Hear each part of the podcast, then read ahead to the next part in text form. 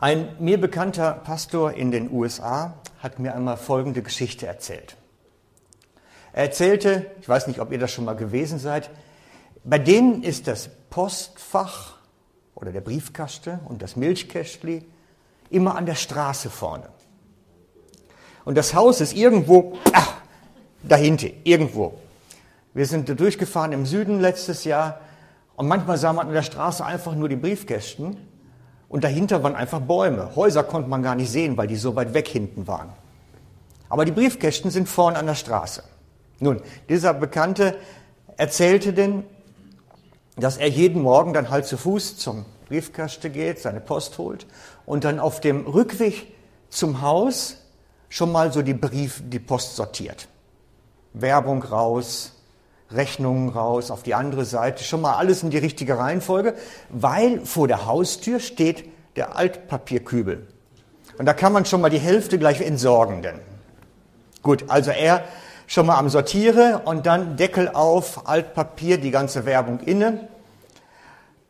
Und dann lobt er nochmal inne in, in, in dem Altpapierkübel und ihm schaut dann folgendes Bild entgegen.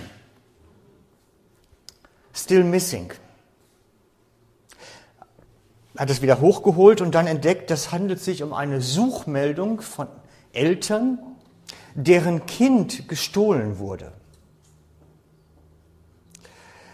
Und als er mir das so erzählte, habe ich gedacht, das ist ja mal komisch. Gestohlene Kinder.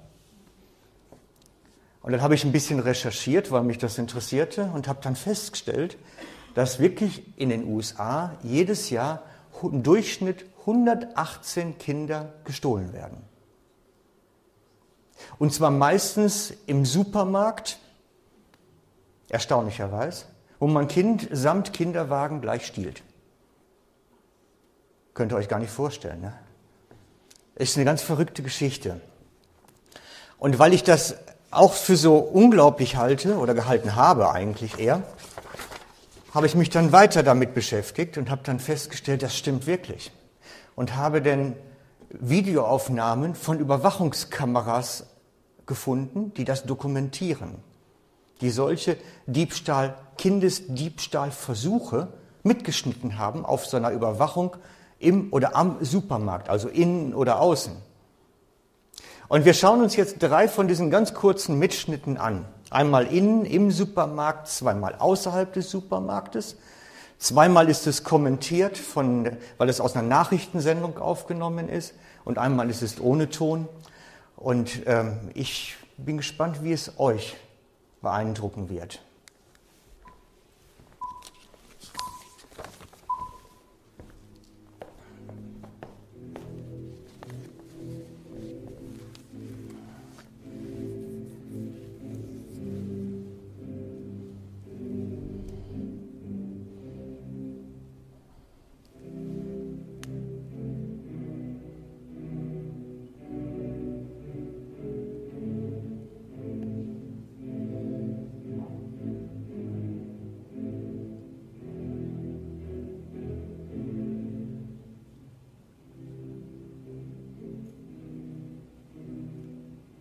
In Philadelphia. As these two children turn the corner, the suspect gets out of the white car, stalks them, and grabs the little girl. In the chilling video, you can see the suspect put his hand over the 10 year old's mouth and try to snatch her off the street. He manhandles her, but falls down, then runs off. What scared him off? Police think it was her two year old brother screaming. This morning, underway for the suspect in this heart-stopping video, an attempted kidnapping in progress. Watch again the surveillance footage from a grocery store in the small town of Sprague, Washington, capturing the suspect running off with 22-month-old Owen Wright in his arms. Just seconds later, you see the toddler's older sister chasing after him, followed close behind by his brother pushing an empty stroller.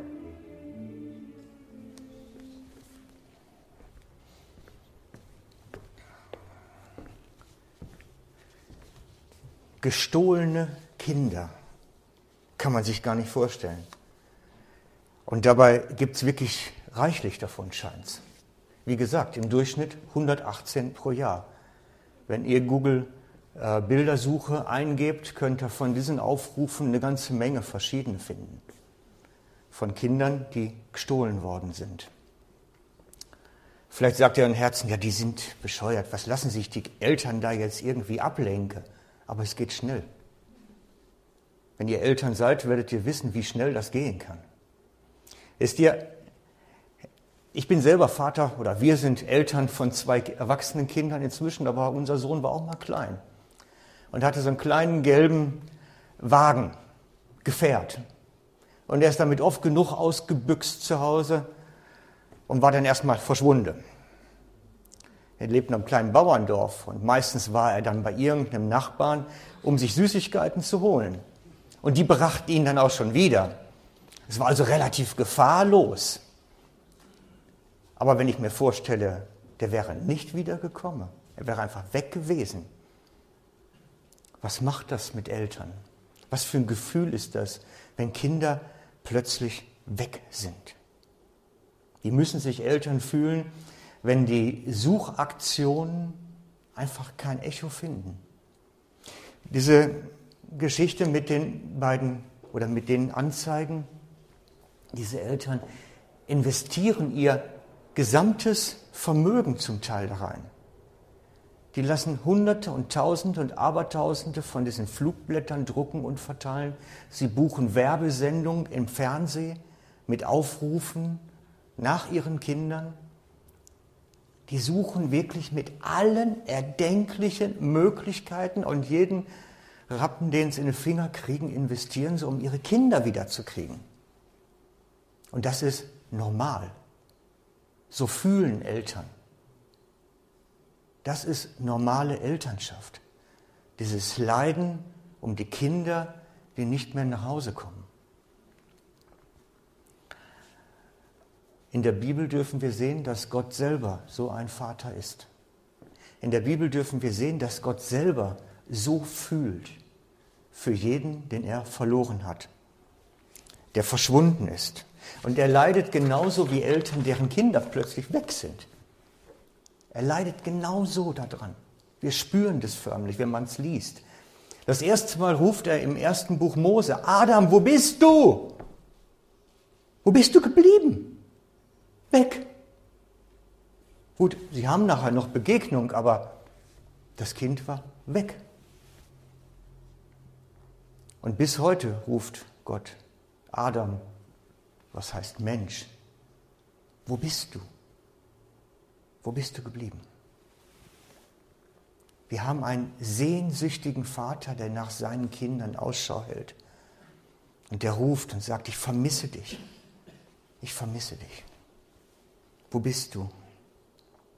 Wir lesen vom Gleichnis vom verlorenen Sohn, von dem Vater, der sehnsüchtig jeden Tag steht und wartet. Wo sind meine Kinder? Wo ist er? Wo bleibt er? Wo bist du? Rudi, Susanne, Thomas, wo bist du? Ich warte auf dich. Doch die meisten wissen gar nicht, dass da ein Vater ist, der noch wartet. Sie wissen nicht, dass da so ein sehnsüchtiger Vater überhaupt ist. Und so hat Gott im Alten Testament eine Suchaktion gestartet, seine Kinder wieder nach Hause zu führen. Er hat eine Suchaktion gestartet. Bloß die ist misslungen gewesen. Die Suchaktion hat nicht geklappt. Und so hat er einen Propheten losgeschickt und die Verantwortlichen erinnert. Ihr solltet meine Kinder nach Hause führen. Du solltest es tun. Wir lesen das im Hesekiel 34 ab Vers 1. Der Herr sprach zu mir, sterblicher Mensch, womit der Prophet gemeint ist, richte den früheren Männern, den führenden Männern Israel diese Botschaft aus. So spricht Gott der Herr. Lasst euch warnen, ihr Führer Israels. Ihr solltet für mein Volk wie Hirten sein, die ihre Herde auf einer guten Weide führen. Aber ihr sorgt nur für euch selbst. Ihr trinkt die Milch der Schafe aus ihrer Wolle webt ihr euch ihre Kleidung und die fetten Tiere schlachtet ihr. aber um eure Herde kümmert ihr euch nicht. Die schwachen Tiere füttert ihr nicht, die Kranken pflegt ihr nicht gesund. Wenn sich ein Tier ein Bein bricht, verbindet ihr es nicht. Hat sich ein Schaf von der Herde entfernt, holt ihr es nicht zurück. Und wenn eines verloren gegangen ist, macht ihr euch nicht auf die Suche.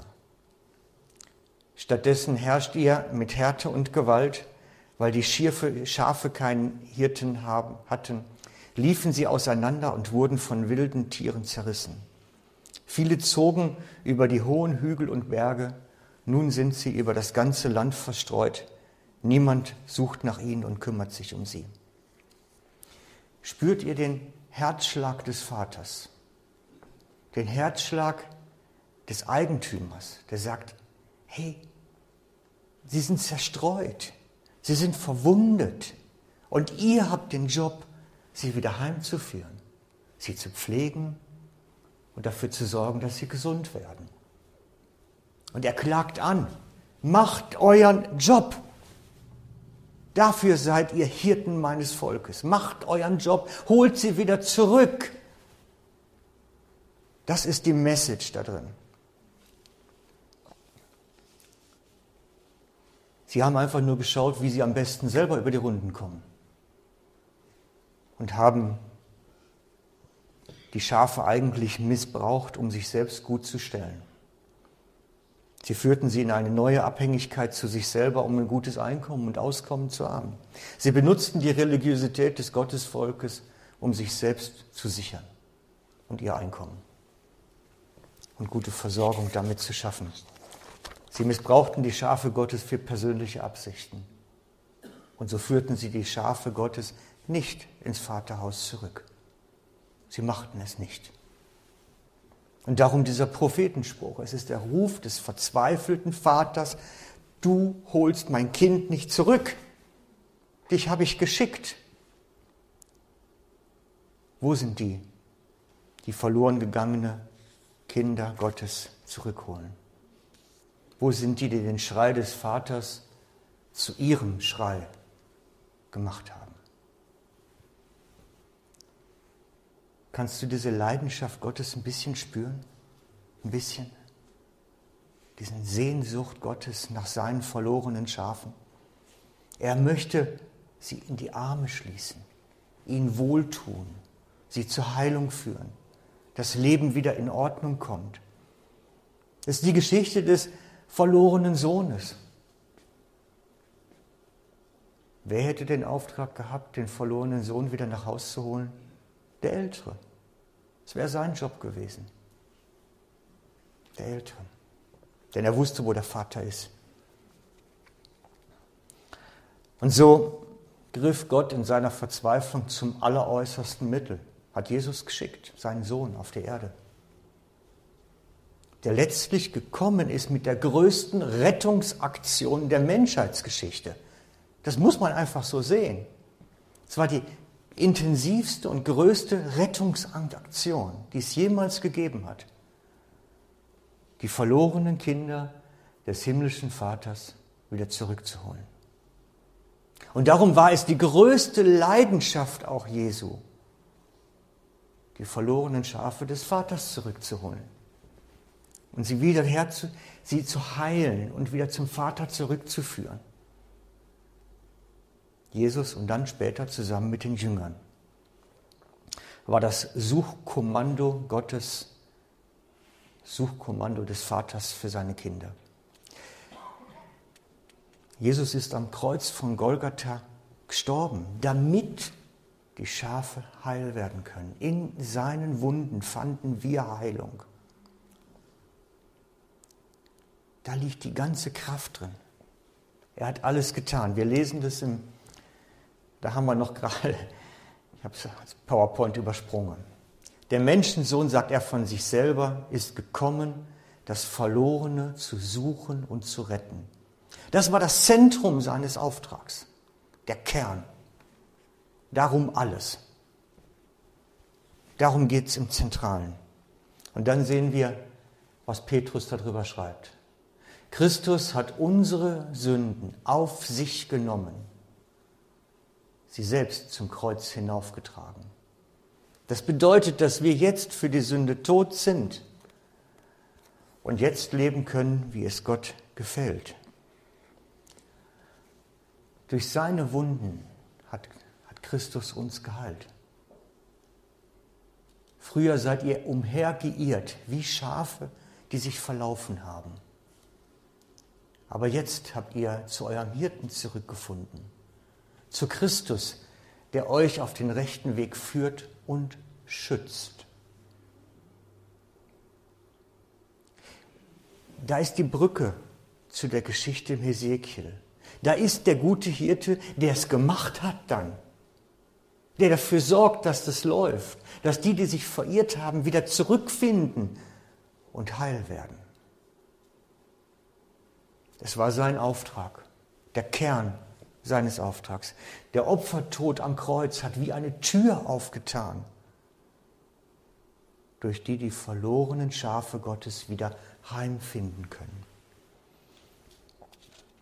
Durch Jesus ist Leitung und Heilung. Und Jesus delegiert dieses scharfe Suchprogramm, diese Rettungsaktion an seine Jünger. Dieser Ruf erklingt, gibt er weiter, er klingt bis heute. Sie sollen nach dem Verlorenen suchen und es heimführen, damit diese dann wieder Jünger ausbilden zur Suche der Schafe, um sie wieder heimzuführen. Damit sie sie wieder Jünger ausbilden, damit diese wieder Jünger ausbilden. Bis in unsere Tage ist die Gemeinde eine Schafsuchtruppe. Ehrlich. Das ist das beste Bild von Gemeinde, was ich gefunden habe.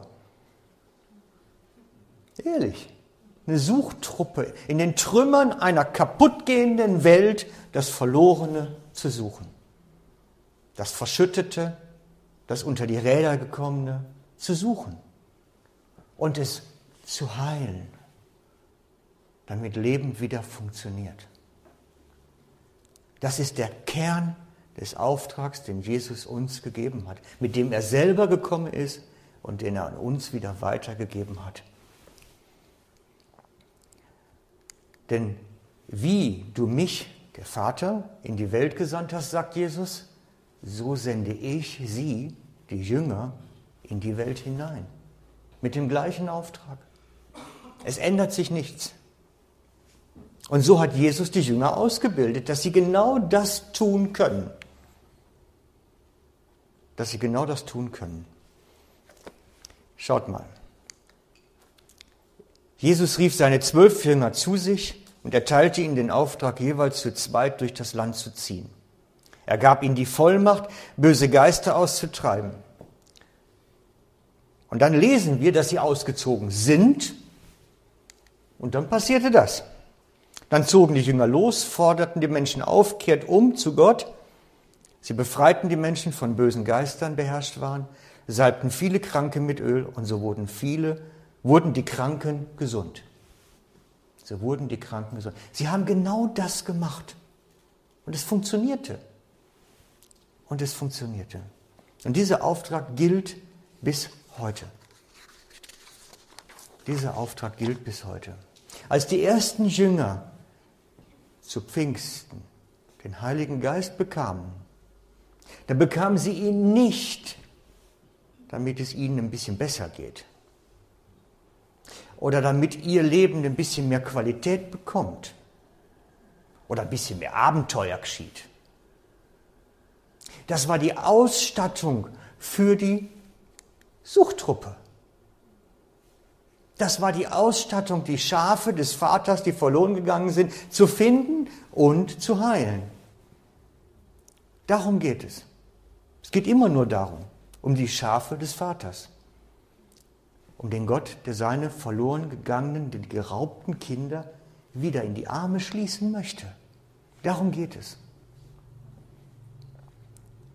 Den Herzschlag Gottes, sein Leiden um die verlorenen Schafe. Spürt ihr den Herzschlag Gottes da drin? Seine Not um die, die ihn nicht kennen, die gar nicht mehr wissen, dass da überhaupt ein Vater ist, der ihnen gut tun möchte. Diese Leidenschaft lebt in Jesus genauso. Und diese Leidenschaft ist die gleiche, die im Heiligen Geist ist. Denn der Vater und der Sohn und der Heilige Geist sind eins. Und wenn du den Heiligen Geist empfangen hast, lebt diese Leidenschaft in dir. Diese Leidenschaft um die Schafe lebt in dir.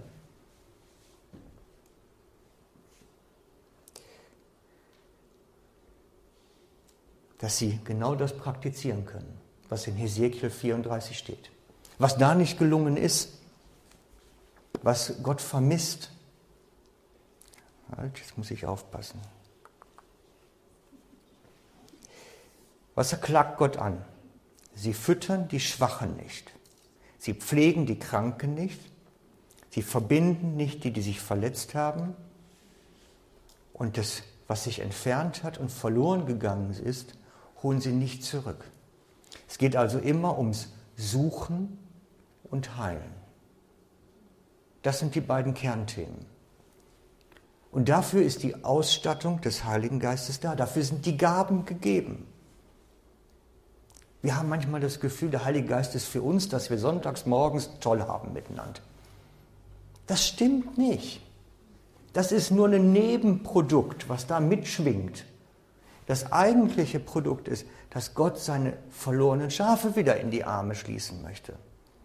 Das andere kommt mit, das schwingt mit. Das ist etwas, was dabei ist.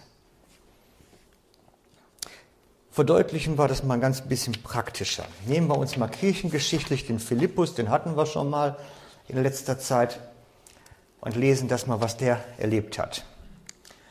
Doch die in Jerusalem geflücht, geflohenen Gläubigen verkündeten überall die Worte und taten Jesus. Einer von ihnen war Philippus. Er kam in die Stadt Samaria und sprach dort von Christus. Die Einwohner hörten ihm bereitwillig zu und sahen die Wunder, die er wirkte. Böse Geister wurden ausgetrieben und ließen mit lautem Geschrei von ihren Opfern ab. Ebenso heilte Philippus viele Menschen, die gelähmt waren und andere körperliche Gebrechen hatten. Und darüber herrschte große Freude in Samaria. Also stellt euch das mal bildlich vor. Ich habe es extra. Sie fliehen vor der Verfolgung, die einigen das Leben gekostet hatte bereits, um dann in der nächsten Stadt angekommen, sofort wieder Jesus zu verkünden. Das ist schon verrückt. Die meisten hätten sich erstmal in irgendein Mauseloch verkrochen und gesagt, wollen wir mal den Ball ganz flach halten? Wer weiß, ob vielleicht die Verfolger hier auch noch hinkommen. Aber sie erzählen sofort als erstes, und heilen die Schafe, verkünden Christus, erklären ihnen den Weg zum Vater zurück. Ich bewundere sowas. Das ist Mut. Aber das ist Mut, der entsteht, wenn der Heilige Geist ins Leben kommt. Wenn er Raum gewinnt. Das ist der Mut. Der Heilige Geist ist uns gegeben wegen der Not des Vaters für seine verlorenen Kinder. Wir dürfen das niemals vergessen. Wir dürfen das nicht vergessen. Nicht, dass wir schöne Gottesdienste haben oder ein problemloses Leben führen können oder irgendwas dergleichen. Der Heilige Geist ist Gottes Ausstattung für eine verlorene Welt, ihr zu dienen. Und wir müssen das, was wir als Christen tun, was wir gemeinsam tun, aus dieser Blickrichtung betrachten. Es ist Gottes Not um die verlorenen Schafe. Denn eine mit Heiligen Geist erfüllte Gemeinde wird immer eine Gemeinde sein, die das Verlorene sucht. Das hängt zusammen. Und das ist nicht ein krampfhaftes Suchen. Lasst euch da nicht jetzt irgendwie drauf ein, dass ihr sagt, jetzt muss ich aber alle. Darum geht es nicht, sondern es ist ein Gelegenheiten erkennen. Gott gibt Gelegenheiten. Es gibt Gelegenheiten die man aus einem natürlichen Lebensstil heraus ergreifen kann. Epheser 2,10. Leben in vorbereiteten Werken. Gott hat etwas vorbereitet. Wir müssen nur hineintreten und es praktizieren. Das ist die Botschaft. Ich habe eine kleine Geschichte da noch zu. von einem Pastor, der das erlebt hat. Dieses Gelegenheiten erkennen, da gibt es ja auch die Big Points. Es geht um den relativ bekannten Tony Campolo. Vielleicht kennen noch einige die Geschichte schon, ich weiß es nicht. Jedenfalls ist er Pastor an der Ostküste in den Staaten und hatte dann irgendwann einen Auftrag, er sollte irgendwo im Süden, Honolulu, äh, einen Vortrag halten auf einer Konferenz. Und so muss er dann mit dem Flieger nach Süden und hat dann wegen dem Jetlag und Zeitumstellung Mühe, ins Bett zu kommen nachts. Und so geht er nachts um 3.30 Uhr in ein Nachtcafé. Wenn man nicht schlafen kann, ja, was macht man dann? Geht man halt ins Café. Kurz nach ihm kam eine Gruppe von Frauen herein. Und es war relativ schnell klar, dass es sich um Prostituierte handelten, die scheinbar ihr Nachtsnüni dort jetzt bekamen und Pause gemeinsam machten. Keine Ahnung, wie sich das verhält. Jedenfalls kriegte er dann mit, dass die am Nebentisch saßen, dass die eine von ihnen erzählte, dass sie am nächsten Tag Geburtstag hat. Und das ist sie so traurig gemacht, weil sie noch nie in ihrem Leben irgendjemand an ihren Geburtstag gedacht hat oder eine Geburtstagsparty gemacht hat oder irgendetwas. Nichts. Kennt sie gar nicht. Nur vom Hören sagen. Und die anderen haben sie so ein bisschen auf den Arm genommen und sich darüber lustig gemacht, kann man ja tun. Und als die wieder weg waren, hat er dann den Wirt gefragt, der Campolo, kommt diese Frau eigentlich jede Nacht her? Ne, sagt der Wirt, die kommen jede Nacht, die haben so ihre Zeit, da kommen sie immer. Wissen Sie auch, wie die heißt, die morgen Geburtstag hat? Ja, sagt der Wirt, die heißt Agnes. Ah, sagt er, das ist gut, denn morgen wollen wir für Agnes eine Geburtstagsparty ausrichten.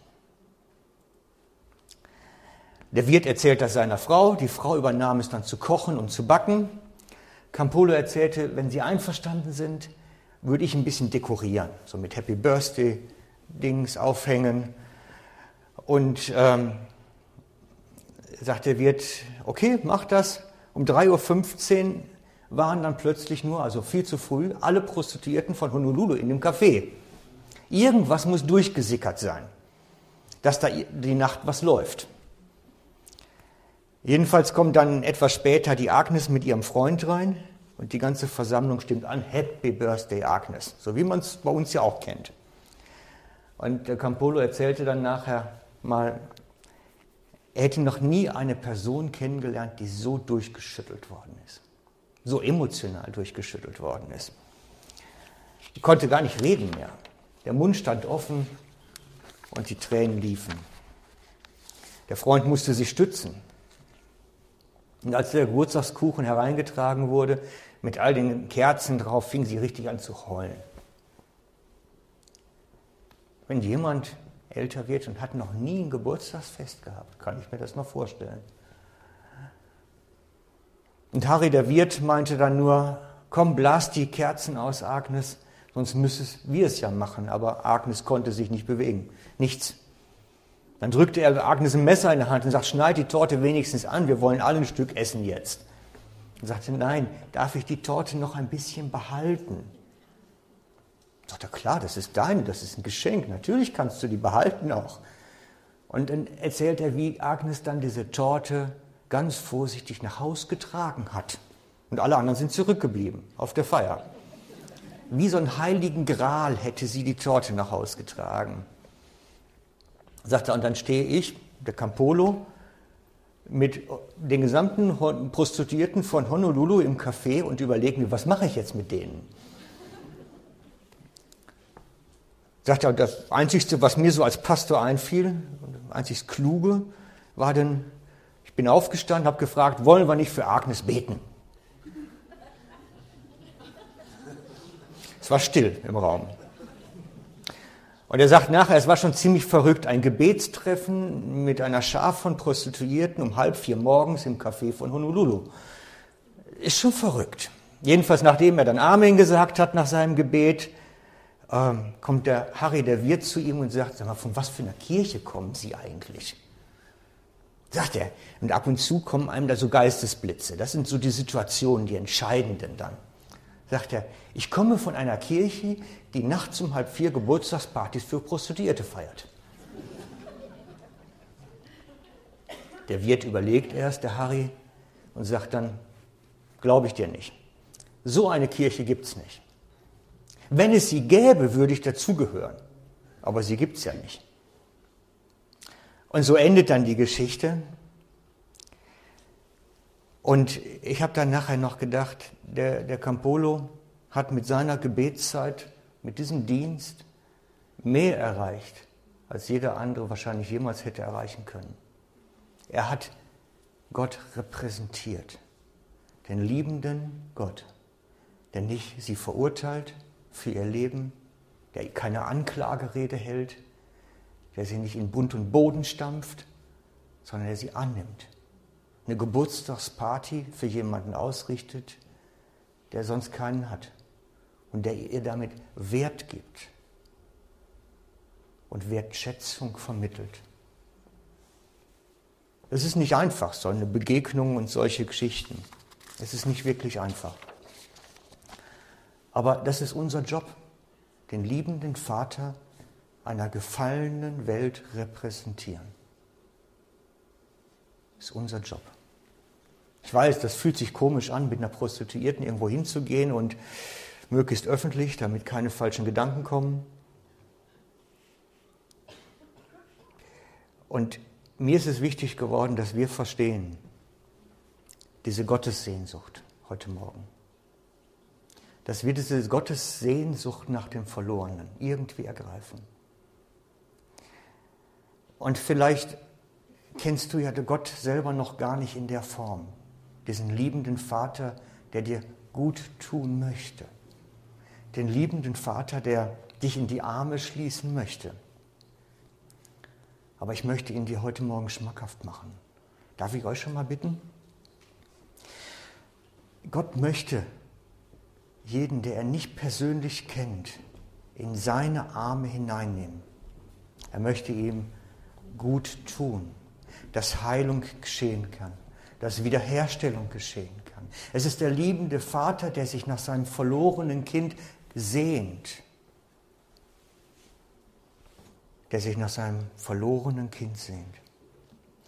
Jesus hat alles auf sich genommen, dass deine Heilung geschehen kann. Jesus hat alles auf sich genommen, dass dein Leben heil werden kann. Er hat alles auf sich genommen, dass du wieder in seinen Armen geborgen ankommen kannst. Und er sehnt sich danach, dich in seine Arme hineinzunehmen. Er streckt seine Hände aus zu dir, sagt, komm, lass dich bei mir fallen. Lass dich bei mir fallen. Und ich möchte dir einladen, wenn du das noch nicht kennst, wenn du das vielleicht schon irgendwann früher mal gehört hast, da ist so ein Gott,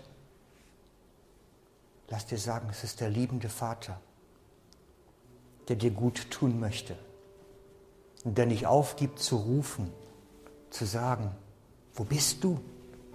Ich habe dich verloren. Wo bist du? Und ich lade dich ein, zu diesem Vater zurückzukehren, der sich so sehr nach dir sehnt. Zu diesem Vater zurückzukehren, der dich in seine Arme schließen möchte. Er wartet. Nutzt die Gelegenheit. Wir werden jetzt ein paar Lieder singen, ganz bewusst mit dieser Haltung Gott, streck deine Hände aus jetzt, dass du hineinlaufen kannst. Wir laden dich jetzt ein.